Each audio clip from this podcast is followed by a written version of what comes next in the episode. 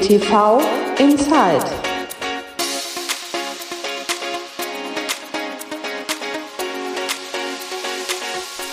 Hallo und herzlich willkommen zu einer neuen Ausgabe von BTV Inside, dem Podcast des Bayerischen Tennisverbandes.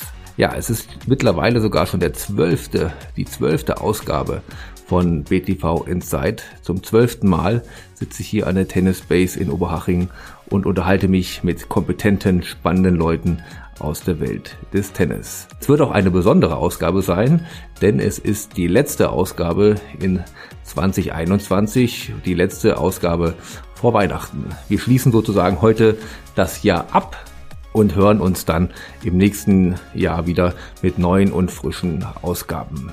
Ja, zum Abschluss des Jahres, ich habe es in der letzten Ausgabe schon kurz angekündigt, wollen wir uns ein bisschen mit dem, mit der Fitness der Tennisspieler beschäftigen, mit der Fitness der Profis, aber auch mit der Fitness der Hobbyspieler, was man besser machen kann, wie man am Platz bestens vorbereitet ist für die großen und kleinen Wettkämpfe, die jeder von uns in seiner Tenniskarriere so hat. Ja, und da habe ich mir einen sehr kompetenten Gesprächspartner an die Seite hier in der Tennis Base geholt und ich freue mich wirklich sehr, dass mir gegenüber sitzt Ralf, Ralf Apfel, so ist es richtig. Hallo Ralf, grüß dich. Hallo, servus. Ähm, Ralf, ich freue mich wirklich sehr, dass du da bist. Was du genau bei der, bei BTV machst, kannst du uns sicherlich gleich nochmal in einer kleinen Vorstellung sagen was genau jetzt so deine Aufgaben sind. Ich kann die schon mal grob umschreiben. Der Ralf ist Athletiktrainer hier beim BTV. Da weiß man natürlich schon ungefähr, in welche Richtung es geht. Zu Beginn ähm, möchte ich noch mal kurz über die aktuellen Nachrichten aus der Welt des Tennis reden. In den letzten Ausgaben habe ich immer so ein bisschen vor mich hin philosophiert, dass ja das, dieses, das Jahr sich bei dem Ende entgegenneigt, etc. pp. Und jetzt ist es ja wirklich so. Jetzt kann man wirklich mit Fug und Recht behaupten, dass das Jahr sich dem Ende entgegenneigt. Wir hatten natürlich noch eine relativ große Nachricht im Tennis und das ist eine erfreuliche Nachricht aus deutscher Sicht. Das ist der Halbfinaleinzug der deutschen Mannschaft beim Davis Cup. Wahrscheinlich sogar der etwas überraschende Einzug. Und da ist auch eine der Fragen, die mich da wirklich interessiert, weil es natürlich nicht mehr so in den öffentlich-rechtlichen Kanälen, in den privaten TV-Sendern zu finden ist. Du natürlich als wirklich dem Tennis lebt, hast du es verfolgt oder äh, hast du, sagst du, na, das ist doch fast ein bisschen zu viel bei allem Tennis, den ich sowieso schon im Alltag habe, oder bist du da Tennis-Fan und versuchst da auch jedes Match zu verfolgen? Also ich bin da ganz ehrlich. Ähm, ich bin natürlich hier vom Berufswegen ähm, von früh bis spät in der Materie. Und bei so einer besonderen Situation wie diesem Davis Cup Halbfinale, da bin ich dann schon auch dabei. Aber ich müsste lügen, wenn ich sage, ich sitze da stundenlang von früh bis spät. Dazu bin ich zu sehr Allround-Sportler und zu sehr äh, Sport interessiert im Allgemeinen und die Wochenenden sind halt auch stark mit Wintersport belegt und ich bin dann so ein, sagen wir mal, ein Sportzapper. Ja, ich schaue dann äh, vom Biathlon zum Tennis und vom Tennis zum Skialpin und vom Skialpin zum Skispringen. Aber natürlich verfolge ich das mit und denke, dass ich schon die entscheidenden Situationen dann äh, mitbekomme. Ja, bei mir war es fast noch in Anführungszeichen ein bisschen, schlimmer, weil ich habe gerade kurz vorher mit dem Pressesprecher hier, mit dem Achim Fessler mich unterhalten, der ja auch vor Ort gewesen ist, ja. der natürlich total begeistert war von der von dem von der Teamatmosphäre, auch von der ganzen äh, sportlichen Leistung der Jungs. Ich habe es dann doch viel auf Social Media oder die Nachrichten verfolgt und ich muss aber zu meiner Schande gestehen, dass ich kein Match wirklich äh, live mir angeguckt habe. Mhm. Ich glaube, es liegt auch ein bisschen doch an der schwierigen Verfügbarkeit. Das ist halt, wie ich eben schon gesagt habe, nicht mehr so einfach. Man macht den Fernseher an und nach Biathlon kommt irgendwie dann das Davis Cup Match, sondern dass man schon ein wenig suchen, suchen muss. Also da glaube ich, Vielleicht ändert sich das im nächsten Jahr. Alexander Zverev und die Erfolge sind vielleicht da ein bisschen auch hilfreich, aber ich habe schon das Gefühl, dass Tennis da noch ein bisschen präsenter sein könnte. Ja, das mit Sicherheit. Äh, es war jetzt in dem Fall, äh, das gebe ich auch offen zu, war das jetzt bei mir äh, relativ simpel, weil Servus TV auch in meiner Zapperliste sozusagen relativ weit oben steht und ich dann da relativ ökonomisch hin und her gekommen bin. Wenn es jetzt irgendein Spartenkanal äh, auf Nummer 75 gewesen wäre, dann wäre ich wahrscheinlich auch äh, etwas äh, spartanischer drauf gewesen. Das ist, das ist richtig. Ja. Und zum Zweiten hat man natürlich schon, äh, speziell beim Davis Cup, äh, ist das, das Publikum natürlich ein ganz entscheidender Faktor. Und ähm, ja, man muss schon Hardcore-Fan sein, äh, um diese Emotionen äh, adäquat äh, fühlen zu können, wenn dann eben keine 2.000, 3.000 Menschen äh, sich da beteiligen können, leider Gottes. Und äh, das macht es natürlich nicht einfacher, weil die, diese etwas sterile Situation, die Boxen haben zwar alles gegeben, um das zu kompensieren, aber es ist natürlich äh, unterm Strich nicht dasselbe und, oder das Gleiche. Und, und da muss man sich dann schon äh, wie, ein bisschen mit reinzwingen. Ja, das stimmt auf jeden Fall. Und da ergeben sich ja, du hast es ja schon angesprochen, auch für die nächsten Ausgaben des Podcasts, für die ja. nächsten Tennisnachrichten, ja, allein schon viele Themen fürs nächste Jahr. Also da geht es ja, ja, um das Format, das haben wir hier auch schon ab und zu mal besprochen, haben wir auch mit Michael Kohlmann hier schon mal länger besprochen, wie das Format verbessert werden kann, ob es überhaupt tragbar ist für die äh, nächsten Jahre. Das ist natürlich jetzt schwierig zu beurteilen, weil da, weil natürlich in Innsbruck und dann respektive in Madrid keine Zuschauer vor Ort gewesen sind. Also da gibt es, glaube ich, noch viele Themen, die sich darum ranken und natürlich auch um die Teilnahme von, von Alexander Sascha Zverev. Ja. Äh, man kann ja schon davon ausgehen, dass wie stark wie das deutsche Doppel war. Äh, Jan-Lennart Struff, absolut Weltklasse. Eigentlich so ein bisschen der perfekte äh, Spieler Nummer zwei, kann ja. man äh, fast sagen. Und wenn da noch mhm. sozusagen einer der wahrscheinlich momentan drei besten Spieler der Welt vorne dran stehen würde. Ich glaube, dann geht Deutschland doch fast schon nicht als Favorit, aber zumindest als wirklich Kandidat mindestens, sage ich mal, fürs Halbfinale ins Rennen. Ja, sicherlich. Und äh, ich glaube, das ist natürlich immer ein bisschen ähm, der momentanen Situation geschuldet, ob man jetzt das Format liebt oder eher nicht so gut findet. In dem Fall äh, ist es jetzt für Deutschland momentan natürlich ein gutes Format, weil wir eben Weltklasse-Doppel besitzen und dadurch, dass es äh, nur in Anführungsstrichen zwei Einzel sind, ist natürlich dieser Doppelpunkt plötzlich was relativ Entscheidendes oder entscheidender als im alten Format. Wenn wir jetzt vielleicht in fünf Jahren äh, doppelmäßig nicht mal so gut äh, gestellt oder besetzt sein sollten, und dann sehen wir es vielleicht wieder anders. Das ist also schon, glaube ich, immer der momentanen äh, Situation ein bisschen geschuldet. Aber sicher ist klar, äh, das ist eine alte Binsenweisheit. Das beste Team sollte natürlich dann auch beim wichtigsten Wettkampf an, am Start sein. Und, und wenn das nicht zustande kommt, dann muss man natürlich äh, irgendwelche Lösungen anstreben, dass das beim nächsten Mal äh, vielleicht wieder gegeben ist. Ja. ja, ja. Man, man darf es halt, ähm, ist natürlich immer auch einen gewissen gesellschaftlichen Druck äh, geschuldet. Ich glaube, ein Fußballer kann sich's nicht äh, leisten, ganz egal, welche Stellung er besitzt, beim, beim Länderspiel und sei es gegen Liechtenstein, äh, nichts gegen Liechtenstein in dem, in dem Sinn, äh, da einfach zu sagen, nee, da habe ich jetzt keine Lust, ähm, ich mache lieber was anderes. Das ist im Fußball halt als Volkssport Nummer eins unvorstellbar. Und ich denke, wenn Tennis auch wieder diese Zugkraft hat, dann, dann kommt, glaube ich, der, der, dieser in Anführungsstrichen Druck auch wieder von selber. Ja, ja, das glaube ich auch. Ja, wir werden, äh, wir werden das sehen im nächsten Jahr. Bin gespannt, ob Alexander Zverev ja. dann beim Davis Cup wirklich aufschlagen. Genau, genau, genau, wirklich aufschlagen wird. Ja, zum Abschluss dieser unserer Nachrichtenecke vielleicht nochmal einen Blick hinaus, ähm, ein bisschen meiner persönlichen Situation geschuldet, weil ich gerade in den Endzügen äh, so viel Werbung machen muss, ist erlaubt hoffentlich, dass ich gerade in den Endzügen der Biografie von Novak Djokovic liege okay. und da wir die letzten Kapitel ja eigentlich schon alles geschrieben haben und überlegen, was wir noch wie aktualisieren müssen aufgrund der aktuellen Lage, da einfach mal deinen ins Blaue äh, die Frage an dich, glaubst du, dass Novak Djokovic aufschlagen wird bei den Australian Open Anfang Januar oder Anfang Februar? Das ist eine schwierige, schwierige Frage, ehrlich gesagt, aber äh, ich kann jetzt nur sagen, ähm, diese Ausnahmeleute, die streben ja immer nach dem Maximum, ob es jetzt Cristiano Ronaldo ist oder Messi beim Fußball oder wer auch immer, äh, die kriegen ja nie genug oder irgend, ich denke, dass die Rockstars genauso wieder auf die Bühne wollen, weil das halt ihre Droge ist, da ähm, bejubelt oder enthusiastisch gefeiert zu werden, kann ich mir zumindest sehr gut vorstellen. Und wenn man halt äh, die Chance hat, wieder irgendeinen epochalen Rekord zu brechen, dann denke ich, wird man so lang wie es äh, realistisch ist, versuchen teilzunehmen. Also gehe ich mal davon aus, ähm, oder andersrum formuliert, mir fällt jetzt nichts ein, warum er nicht teilnehmen sollte. Ja, ja also, also da, da, würde ich natürlich sofort einwerfen, mir fällt natürlich schon die ganze Corona- und Impfdebatte ein. Ach so, ähm, ja, okay. weil, ja die, weil die australischen Behörden ja da sehr, sehr streng sind.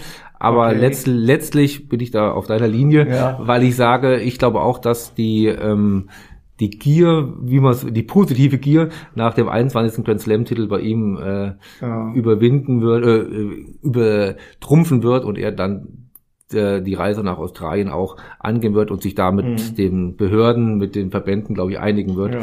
dass er da auch die aufschlagen darf. Da bin ich jetzt natürlich nicht up to date, wie, wie sein, seine Stellung zu dieser ganzen Geschichte ist. Aber jetzt haben wir ja gerade erst ähm, das Interview vom Kimmich gehört. ja, die Stellung ist ja ähnlich. Ja, ja. also die, die, die, die, Meinung, die beiden, die die beiden haben. Ja, ja genau. Das denke ich mir schon und ähm, wird sich halt zeigen, welch, nach welcher Richtung dann das Pendel ausschlägt. Ja, ja, ja. Da sind wir auf jeden Fall sehr gespannt. Aber jetzt nochmal eine kleine Reise ins Hier und Jetzt. Ich habe mhm. am Anfang schon gesagt, ähm, würde den Ralf gerne bitten, sich nochmal kurz äh, vorzustellen. Athletiktrainer habe ich dich ja schon genannt. Ja. Vielleicht kannst du nochmal kurz deine Aufgabe hier äh, beim BTV für die Hörerinnen umreißen. Na klar. Ähm, ja, äh, meine Spielerinnen, also meine Jugendspieler und Spielerinnen, ähm, die, die ziehen mich immer auf, weil äh, ich muss gestehen, ich bin auf den sozialen Medien nicht so aktiv, ähm, wie es vielleicht sein sollte oder müsste.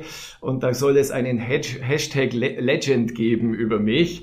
Nicht, äh, nicht der schlechteste. Ja, kommt jetzt zunächst mal natürlich über die Dienstdauer, weil ich bin jetzt mittlerweile 31 Jahre in dem Haus. Ich habe nie etwas anderes gemacht direkt nach dem Studium an der Sporthochschule Köln äh, wo ich eben, äh, damals hieß es noch Diplom-Sportlehrer, heutzutage Sportwissenschaftler, äh, mein, Studium abgeschlossen habe und dann glücklicherweise gleich beim Bayerischen Tennisverband auf diese völlig neue Stelle gekommen bin ich meine mich zu erinnern, dass ich also im Tennis ganz sicher der erste hauptamtliche Athletiktrainer war, den es äh, deutschlandweit oder vielleicht auch über die Grenzen hinaus, weiß ich nicht, gegeben hat. Vielleicht sogar im deutschen Sport einer der ersten hauptamtlichen war. Ja, und äh, in all der Zeit hat sich mein, mein Arbeitsbereich äh, ja immer peu à peu ein bisschen erweitert. Ich bin so, äh, ja, äh, wie soll ich sagen, das Mädchen für alles in diesem Haus. Ich mache vom, von der Talentsichtung äh, bis zur Trainerausbildung. Äh, Internat haben wir hier im Haus, ein, ein Leistungssportinternat, äh, wo ich haupt, hauptsächlich auch die praktische Arbeit absolviere. Ähm, und wie gesagt, die, die, den Bereich Trainingslehre in der Trainerausbildung abdecke.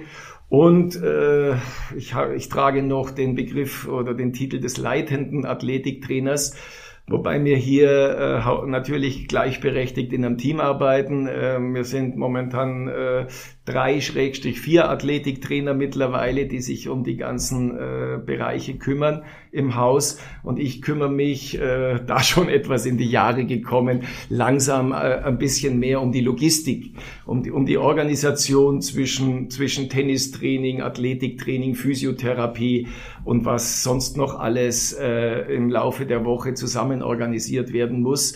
Und das sind bei circa 20 bis 25 Menschen, äh, die vom Regelschüler bis zum Vollprofi hier zusammengeplant werden müssen, äh, sind das schon eine Menge Aufgaben, die da gelöst werden sollten. Ja, das äh, klingt auf jeden Fall so. Das klingt nicht nach Langeweile. Mhm. das kann man, glaube ich. Langeweile haben wir eigentlich nicht und äh, zugegebenermaßen ähm, ist es auch immer spannend, Woche für Woche äh, was alles klappt oder was wieder mal nicht klappt, was natürlich auch dazu gehört, weil bei so vielen kurzfristigen Einflüssen äh, von Krankheit über Terminüberschneidungen, über was weiß ich alles, ist man natürlich permanent am Anpassen oder am Improvisieren und schaut, dass alle irgendwie gleichberechtigt zu ihrem Recht kommen. Ja, und da kommen wir nämlich direkt mal zu unserem Thema, mit dem wir heute ein bisschen die Folge überschreiben wollen. Denn äh, ein wenig äh, gleichen sich unsere Lebensläufe sogar an. Okay. Denn äh, ich habe auch irgendwann mal äh, Sport studiert und bin dann aber dann schon als Sportwissenschaftler sozusagen aus dem Studium äh, raus, rausgegangen, habe danach aber äh, ein sehr viel unstetigeres Berufsleben gehabt und habe äh, im Sportbereich, hauptsächlich im journalistischen Bereich, ähm, diverse ähm, Stationen ver äh, verlaufen. Ähm, aber natürlich das Thema an sich, Athletik, Fitness, Trainingslehre, ähm, interessiert mich wirklich auch sehr und ich Ja. hoffe, dass wir da äh, jetzt nicht in einen Anführungszeichen Nerd-Talk abdriften, Nee, sondern auch wirklich nicht. auch den, ähm, den, den, die meisten Spieler äh, abholen können Ja. mit unserem, äh, mit unserem Fokus auf die äh, Athletik im Tennis. Ähm, auf meinem Blatt, die erste Frage, die ich mir notiert habe, ähm, ist, wie wichtig, würdest du aber ganz allgemein sagen, ist die Athletik im professionellen Tennis heutzutage? Ähm, ich habe hier mir äh, äh, markiert, habe ich mir David Nalbandian, den argentinischen, ähm, einen der talentiertesten Spieler, den es, glaube ich, gab so vor 20 Jahren, wo von dem die Bilderchen mit ihm als Bäuch, äh, mit einem kleinen Bäuchlein heute noch in den Ja. sozialen Medien äh, kursieren. Ja. Ähm, glaubst du denn, dass es so einen Spieler, der in den Top Ten steht, ich glaube, Grand Slam Finals war er, glaube ich, auch mindestens in ein oder zwei, hat, glaube ich, keinen gewonnen, aber Ja. auf jeden Fall, auf, auf jeden Fall ein sehr, sehr hohes Niveau. Ähm, Wäre sowas heute noch denkbar? Ja, das ist natürlich schwer vorstellbar, das muss ich schon zugeben, weil äh, nicht nur im Tennis, in allen Sportarten sich die Athletik äh, der Leute schon äh, natürlich extrem weiterentwickelt hat. Auf der anderen Seite gibt's auch nach wie vor die berühmten Ausnahmen, die die Regel bestätigen. Wir haben ja den Herrn Schwarzmann aus Argentinien, der ist deutlich kleiner als alle anderen. Das hätte wahrscheinlich auch niemand geglaubt, dass der in die vordersten Weltranglistenplätze sich spielen kann mit, glaube ich, knapp 1,70 Meter, wenn ich richtig informiert bin.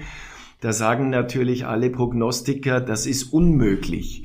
Weil Tennis halt ein, ein Gardemaß, äh, ich sage jetzt mal so ganz grob, zwischen 1,85 und 2 Metern, äh, spielt sich da normalerweise äh, spielt die Musik. Und, und das ist so eine extreme Ausnahme, was er, ich gehe mal davon aus, mit enormer Schnelligkeit und vor allem mit ähm, enormen antizipatorischen Fähigkeiten kompensieren kann. Also wie gesagt, Ausnahmen bestätigen immer die Regel, aber ich würde das jetzt nicht zu 100 Prozent ausschließen wollen.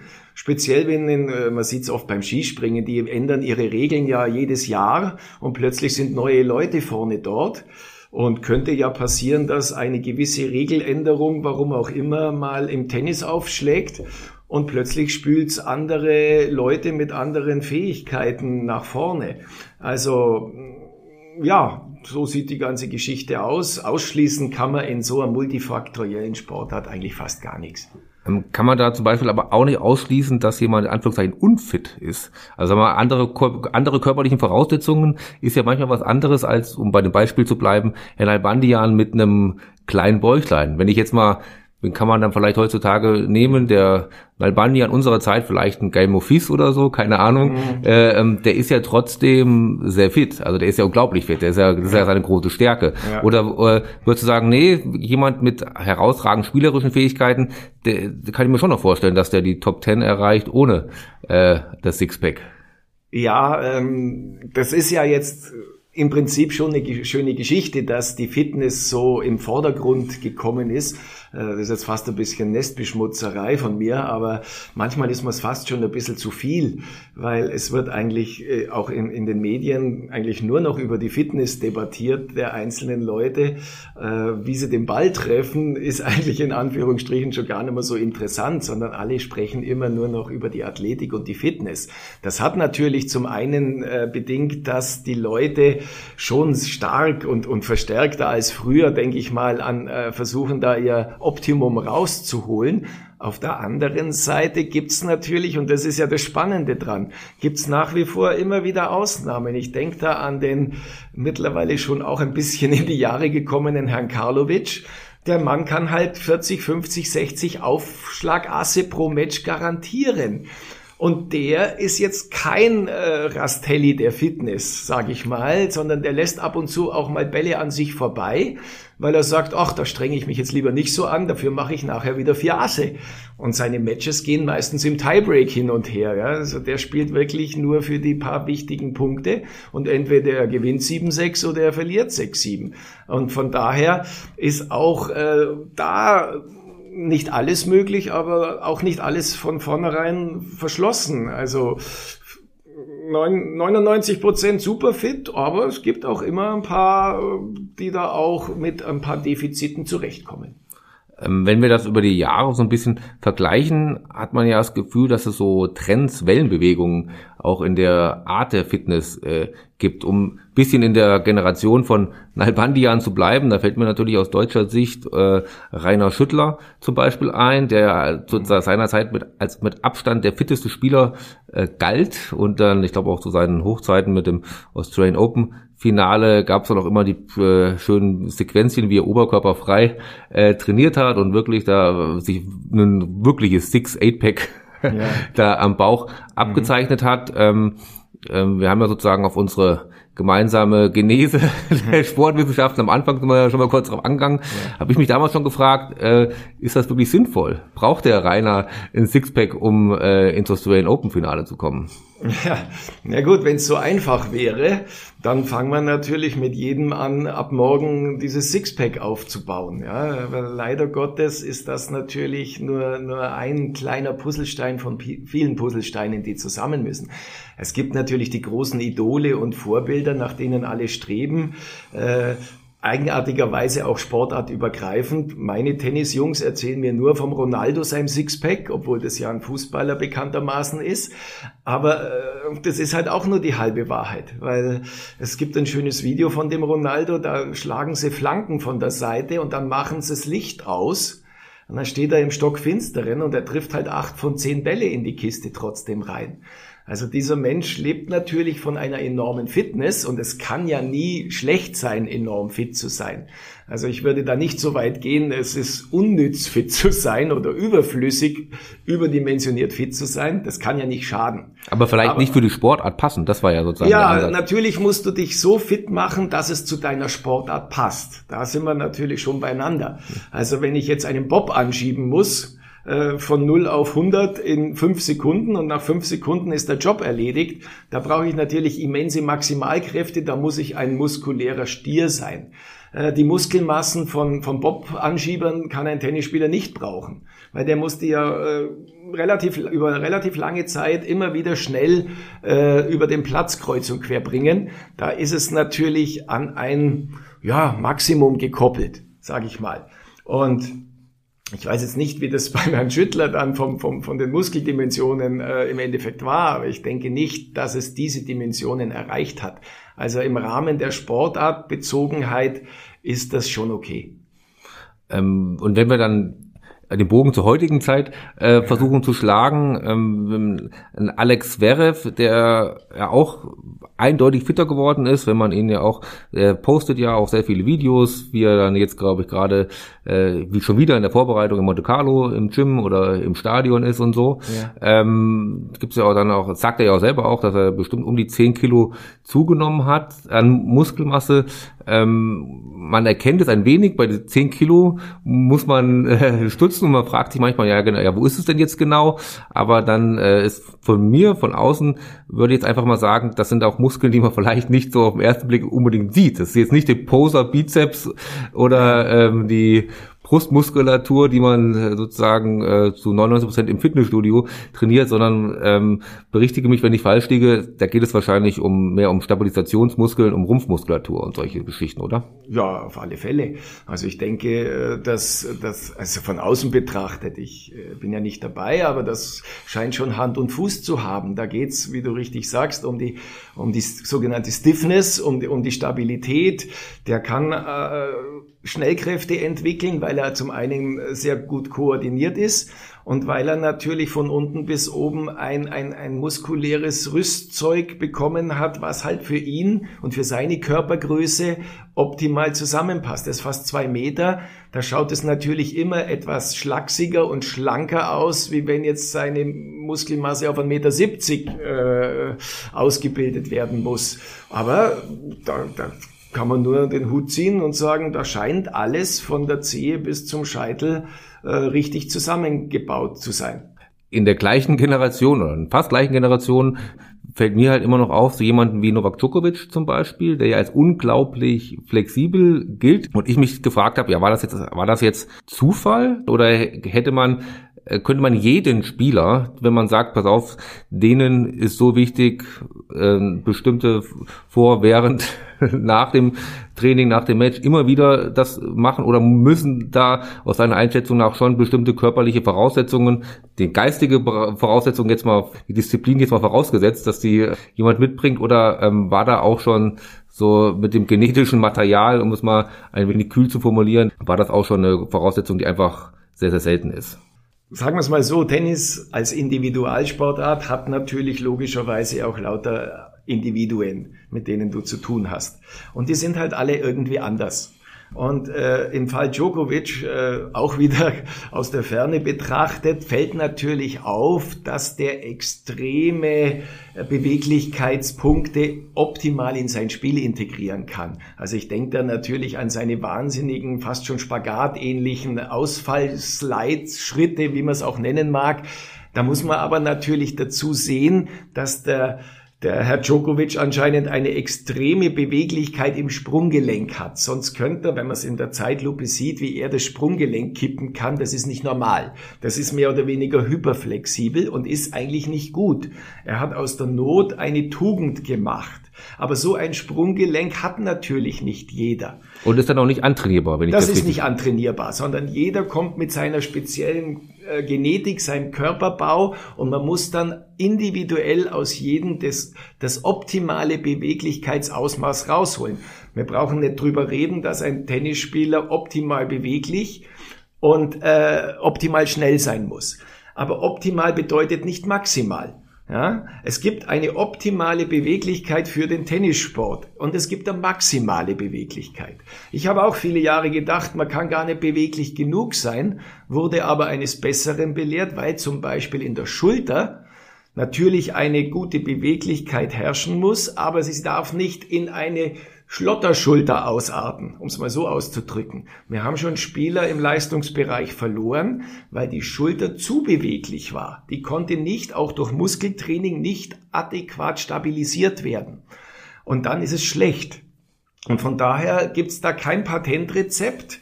Ähm, macht es so wie der Djokovic. Es gibt viele Sprunggelenke, die könnten diese Techniken äh, nicht übernehmen. Ja, du bist jetzt ja schon, äh, hast du ja am Anfang gesagt, sehr lange dabei. Ja. Verfügst über eine Dinosaurier. eine sehr große Erfahrung. Würdest du sagen, dass sich die Einstellung der jungen Spieler geändert hat, dass die heutzutage, ich möchte mal sagen, bereitwilliger sind, sich ins Gym zu gehen und äh, den Körper in Form zu bringen? Waren sie früher da fauler oder waren sie äh, weniger bereit, auch zu akzeptieren, dass die Athletik ein entscheidender Bereich ist, um erfolgreich professionell Tennis spielen zu können? Ich glaube, es hat sich gar nichts geändert. Das hat ja ein viel berühmterer Trainer, der Christian Streich vom, vom Sportclub Freiburg, erst neulich auch im Interview gesagt. Äh, die, die Jugendlichen sind immer ein Abbild von den Erwachsenen, von außen, von den Rahmenbedingungen. Und ich sage mal so, es gab die, die Fitnessorientierten gab es schon immer. Äh, Thomas Muster, wer sich noch erinnern kann, der ist ja bei seinen BMW Open Matches schon vor dem Match im Fitnesstraining gewesen und nachher wieder. Äh, das gab's schon immer. Und ansonsten ist es immer ein Einfluss, wie halt die Erwachsenenwelt von draußen gerade funktioniert. Und wenn ich jetzt hier über die Tennisbase schaue, was wir hier für Möglichkeiten haben äh, und wie wir damals begonnen haben in der alten Sportschule Grünwald, ja, wenn die Jugendlichen damals solche Fitnessräume gehabt hätten, wie wir sie heute haben, dann hätten sie sie auch benutzt, da bin ich mir ganz sicher. Und, und, und schwarze Schafe gibt's heute und schwarze Schafe gab's früher. Aber an der Grundkonstellation oder Grundsituation ändert sich da nichts. Es gibt immer die Hochmotivierten und es gibt immer dieser bisschen lässiger angehen. Aber, aber vom, vom Grundprinzip ist es immer, ähm, wie halt gerade die Gesellschaft äh, drauf ist. Ja, für mich zu meinem Leidwesen der schlimmste Veränderungspunkt ist die Musik, die heutzutage in den Fitnessräumen auf mich schallt. Das ist ein klassischer Generationenkonflikt, aber da muss ich durch. Du hast mein Beileid, aber es, ist, ist ja, es klingt ja zumindest noch verkraftbar. Das Jammern auf höchstem Niveau. ja, genau, genau. Wir haben ja am Anfang den Hörerinnen auch versprochen, dass wir nicht nur uns mit dem Profitennis und dem absoluten oberen Leistungssegment beschäftigen. Da möchte ich jetzt genau mal wechseln und direkt meinen Vater ins Spiel bringen, okay. der da absolut nicht dazu gehört zum Leistungs- und Profibereich, mit Mitte 70, der einfach noch zum Beispiel äh, sehr, sehr intensiv und gerne Tennis spielt und das auch dann aber zu Hause immer wieder so Situationen führt, dass äh, meine Mutter da nicht so begeistert ist, dass er sich da noch Stunde um Stunde auf dem Tennisplatz rumdrückt, um es mal ein bisschen ja. negativ zu sagen. Deswegen äh, eine ganz einfache Frage, ab einem gewissen Alter, vielleicht grundsätzlich, ist Tennis überhaupt eine gesunde Sportart? Ja, da gibt's eine berühmte Antwort Jein, ja, weil äh, ich glaube, das ist ja allgemein bekannt dass je älter und leider Gottes äh, biologisch vorgegeben, je unbeweglicher man geworden ist, umso schwieriger wird es natürlich in Sportarten, die eben Beweglichkeit und Schnelligkeit, was einem halt logischerweise abhanden kommt, fordern. Ja? Äh, man muss natürlich zunächst sagen, äh, jeder Sport ist, nehmen wir mal die Extremsportarten weg, aber jeder Sport ist natürlich besser als gar nichts zu tun. So, das muss vorneweg natürlich klar sein. Aber es gibt natürlich gesündere Sportarten für Mit-70er als Tennis zu spielen. Wobei man da natürlich wieder einschränken muss, es ist immer eine biologische Betrachtung und keine kalendarische. Es gibt 30-Jährige, die sind beieinander wie 70-Jährige. Und genauso gibt es 70-Jährige, die sind noch drauf wie äh, 30-Jährige. Mick Jagger turnt auch immer noch seine Shows mit 78. Äh, ich habe neulich zufällig mal so ein Video, ein aktuelles gesehen. Ich sehe keinen Unterschied zu den Konzerten vor 50 Jahren. Der springt immer noch wie so ein Gummiball durch die Gegend. Es geht also. Und wahrscheinlich macht's die Mischung. Also wenn dein Vater äh, leidenschaftlicher Tennisspieler ist, dann darfst du ihm das natürlich nicht verwehren. Das ist seine ganze Passion und das ist natürlich auch für seinen Kopf gut. Und, und, und die Mama muss sich ein bisschen zurückhalten und muss ihm das erlauben, weil sonst sitzt er nur zu Hause und ist stinkig. Ja? das Was, wollen wir, das, das will niemand. Das will niemand. Ne? Und demzufolge ist es okay. Und äh, es wäre natürlich clever, das mit gesünderen Sachen zu verbinden. Und da haben wir natürlich das klassische Schwimmen, Radfahren, Skilanglaufen aufgrund der lockeren Herz-Kreislauf-Aktivierung, der langsameren Bewegungen, der Gewichtsentlastung.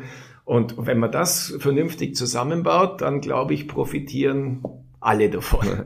Beim Tennis muss man ja auch äh, sich nicht vormachen. Man will ja auch nicht despektierlich sein den älteren Generationen gegenüber. Wenn ich mir dann aber gerade in den Altersklassen so manches Doppel äh, auch jetzt auch wett, weg von der Wett, von Wettkampfdoppeln so angucke, die so vormittags, mittags in den Tennishallen über das ja. Land passieren, muss man natürlich schon sagen, na, der Bewegungsradius ist teilweise relativ eingeschränkt. Also die sind dann irgendwie anderthalb Stunden auf dem Tennisplatz mhm. und ähm, haben das Gefühl, ähm, sie sind sehr sportlich und würden das auch in ihrem bekannten Familienkreis immer sagen, dass sie sehr, sehr viel Sport machen.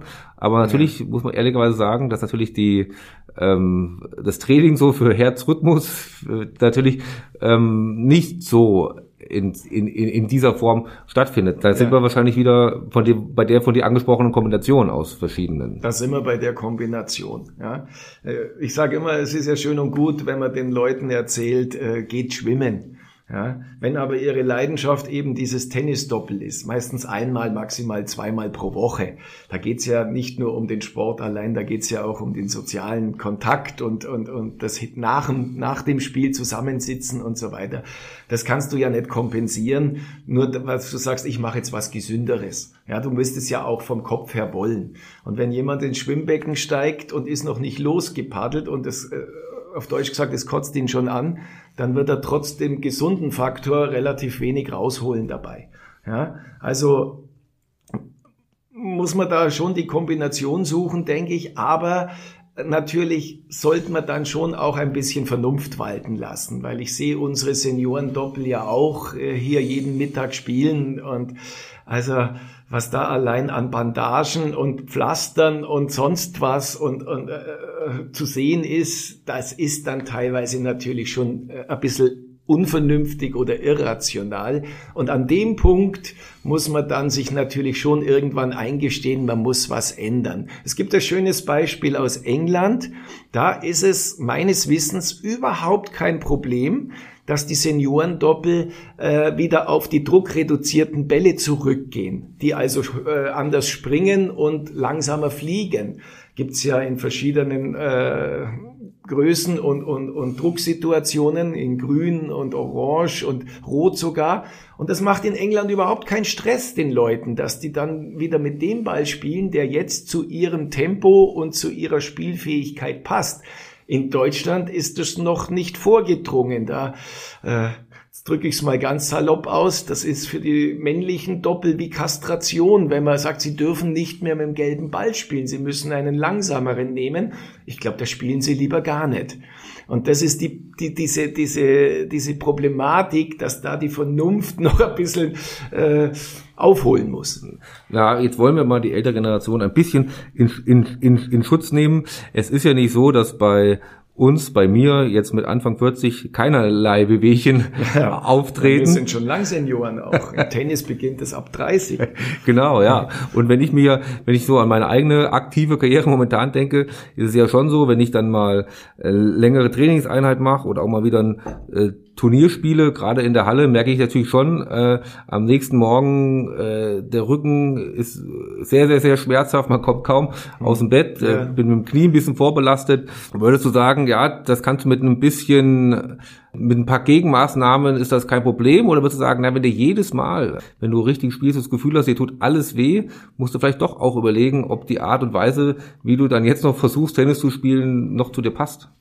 Ja, das ist, das muss man, glaube ich, ein bisschen genauer analysieren. Also ich muss dir ganz offen sagen, ich spiele kein regelmäßiges Tennis, aber mir tut auch alles weh, wenn ich in der Früh aufstehe. Also da, da, da muss man wieder gucken, was ist jetzt einfach in Anführungsstrichen normal und welcher Faktor von deinen Schmerzen kommt eigentlich von der sportlichen Betätigung. Und wenn du das dann genau kanalisiert hast und bestimmen kannst, dann musst du natürlich über Gegenmaßnahmen nachdenken. Ja? Also am, am, am einfachsten ist natürlich die Wahl des Bodens. Und äh, da ist, glaube ich, relativ äh, leicht zu, zu analysieren, dass je härter der Boden, umso mehr Aua, ja, um es mal so auszudrücken. Wir hier im Leistungszentrum haben natürlich dieses Rebound Ace. Äh, das ist ja teilweise nur auf dem Beton aufgespritzt und äh, das ist jetzt ab einem gewissen Alter wahrscheinlich eher nicht der optimale Boden, sondern da würde ich jetzt so ein Granulat, äh, eine Granulatunterlage mit einem weicheren Material drunter natürlich vorziehen. Und ansonsten, wenn man jetzt merkt, es zwickt immer an der Stelle oder an der Stelle, dann gibt's natürlich nur zwei Gegenmöglichkeiten. Entweder über Beweglichkeit vor und nach dem Training, das ein bisschen zu schulen und oder äh, Kräftigung für diese jeweils betroffenen Bereiche. Es ist immer ein, ein Spiel zwischen Beweglichkeit und Kräftigen.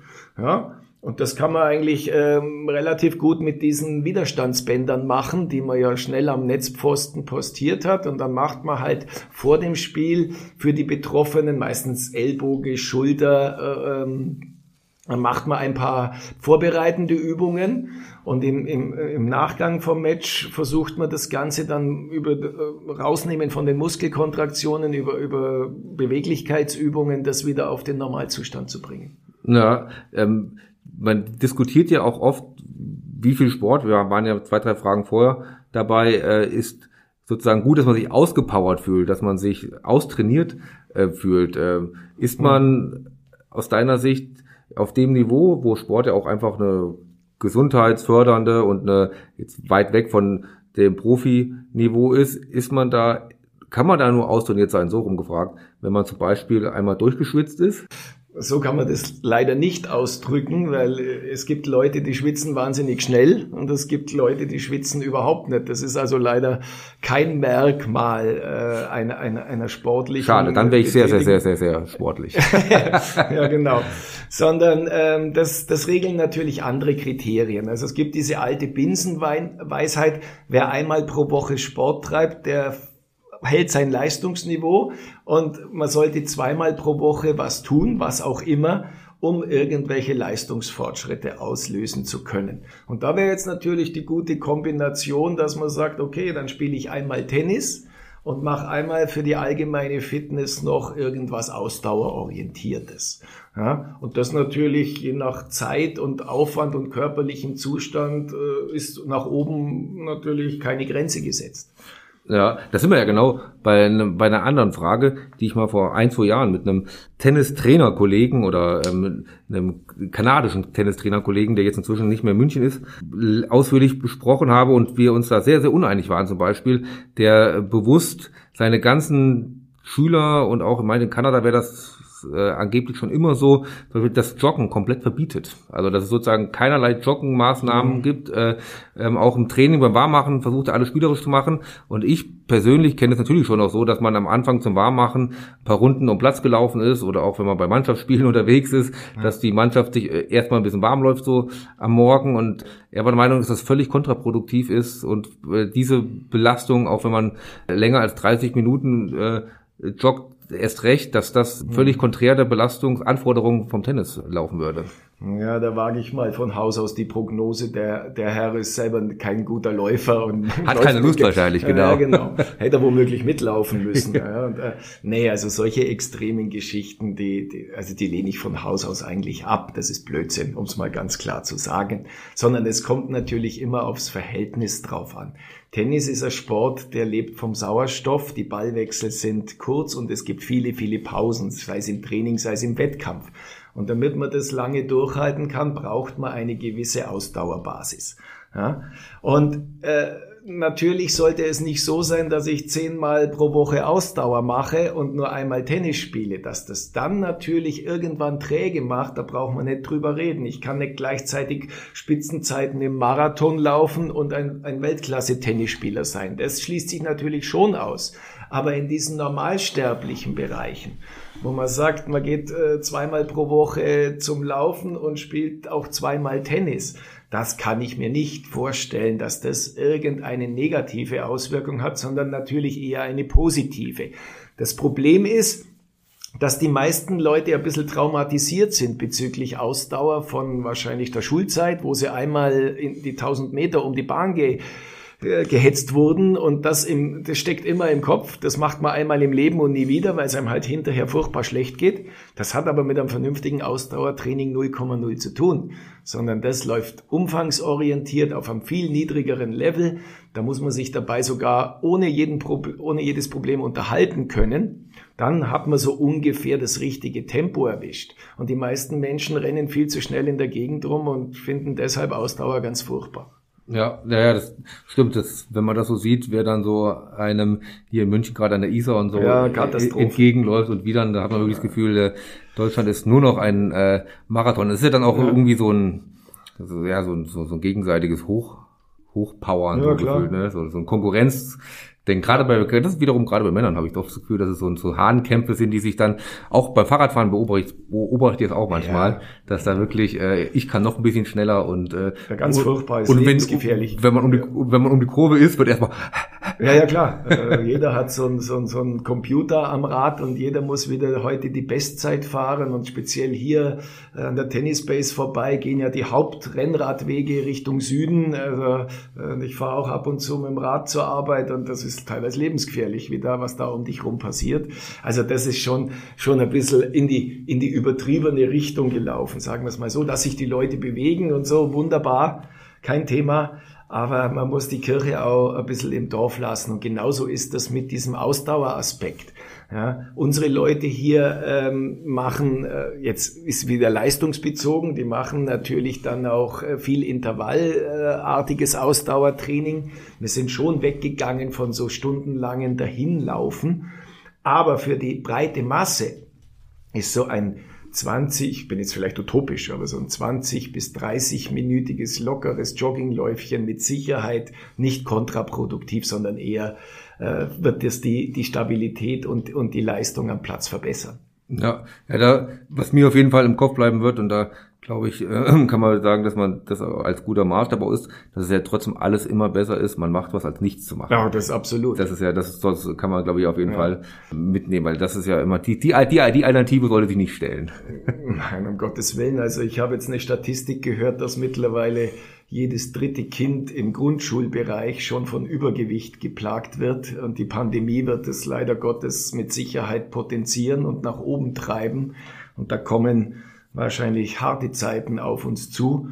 Und darum muss man um jeden, der sich sportlich betätigt und in irgendeiner Art und Weise auch als Vorbild dient, auch Breitensport kann vorbildlich sein, äh, muss man dankbar sein. Das und, und, und natürlich auch über alle Altersgruppen hinweg, weil die Jugend und die, die von unten raufkommen, machen natürlich immer das nach, was ihnen oben vorgemacht wird. Und wenn sich dann eben keiner mehr rührt, dann, dann ist Zappenduster. Ja, ja. Aber ich bin ja schon mal froh, ich kann nämlich jetzt mit einer positiven Nachricht das Weihnachtsfest sozusagen in Richtung Familie verbringen und kann sagen, äh, kann man kann, kann meinem Vater sagen, dass eine Legende des Athletiktrainings wow. ihm das Tennisspielen weiter erlaubt. Das ist ja schon mal, das ist schon mal ein wunderbares, ein wunderbares Weihnachtsgeschenk für zu Hause. Ich werde ihm aber sagen, dass er vielleicht ab und zu nebenbei doch mal auch aufs Fahrrad steigen sollte. Ja, absolut. Ähm, nicht, äh, Tennis ist ein Laufsport und in der Regel müsste man, das ist ein bisschen der, der Nachteil, müsste man sich aufgrund der koordinativen Muskelzusammenspiele diese Ausdauerbasis auch laufend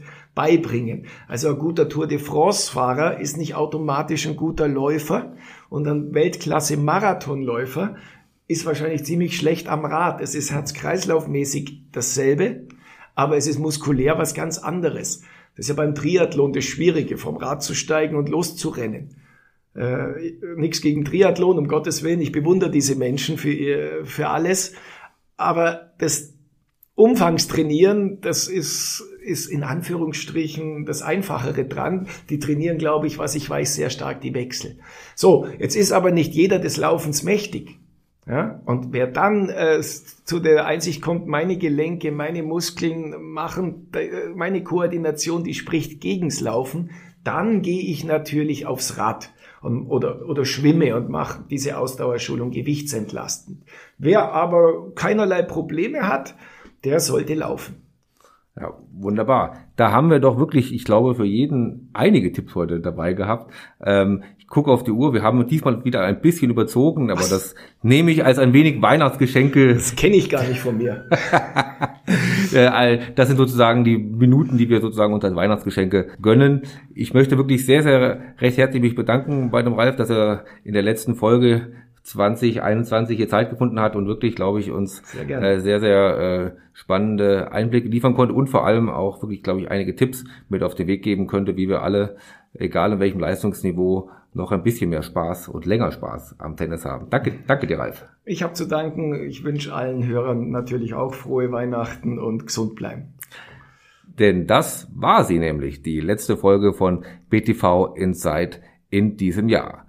Ja, wir machen jetzt eine kleine Winterpause, eine kleine Weihnachts-Neujahrspause und kommen dann Anfang Januar im nächsten Jahr wieder mit einer neuen frischen Folge auf dem Markt. Ich möchte auch in diesem Sinne, auf diesem Wege allen Hörerinnen einen, ein fröhliches, besinnliches Fest, einen guten Rutsch wünschen, möchte aber auch nicht versäumen, mich noch ein bisschen zu bedanken hier, äh, mich bedanken für die Unterstützung an unserem kleinen Podcast, der Klammer auf, auf allen üblichen Streaming-Portalen zu abonnieren ist, Klammer zu. Bedanken möchte ich mich äh, vor allem auch hier bei dem Achim Fessler, dem Pressesprecher des Bayerischen Tennisverbandes, der mir da wirklich immer mit Rat und Tat zur Seite steht, mit dem die Planungen wirklich immer sehr einfach sind und das bis jetzt aus meiner Erfahrung wunderbar geklappt hat, aber auch natürlich seinem ganzen Team, das er um sich schart, möchte ich mich bedanken. Und ich freue mich sehr, sehr, dass wir im Januar mit neuen Folgen frisch starten können.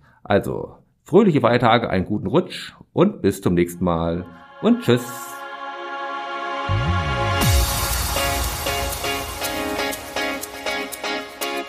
BTV Insight.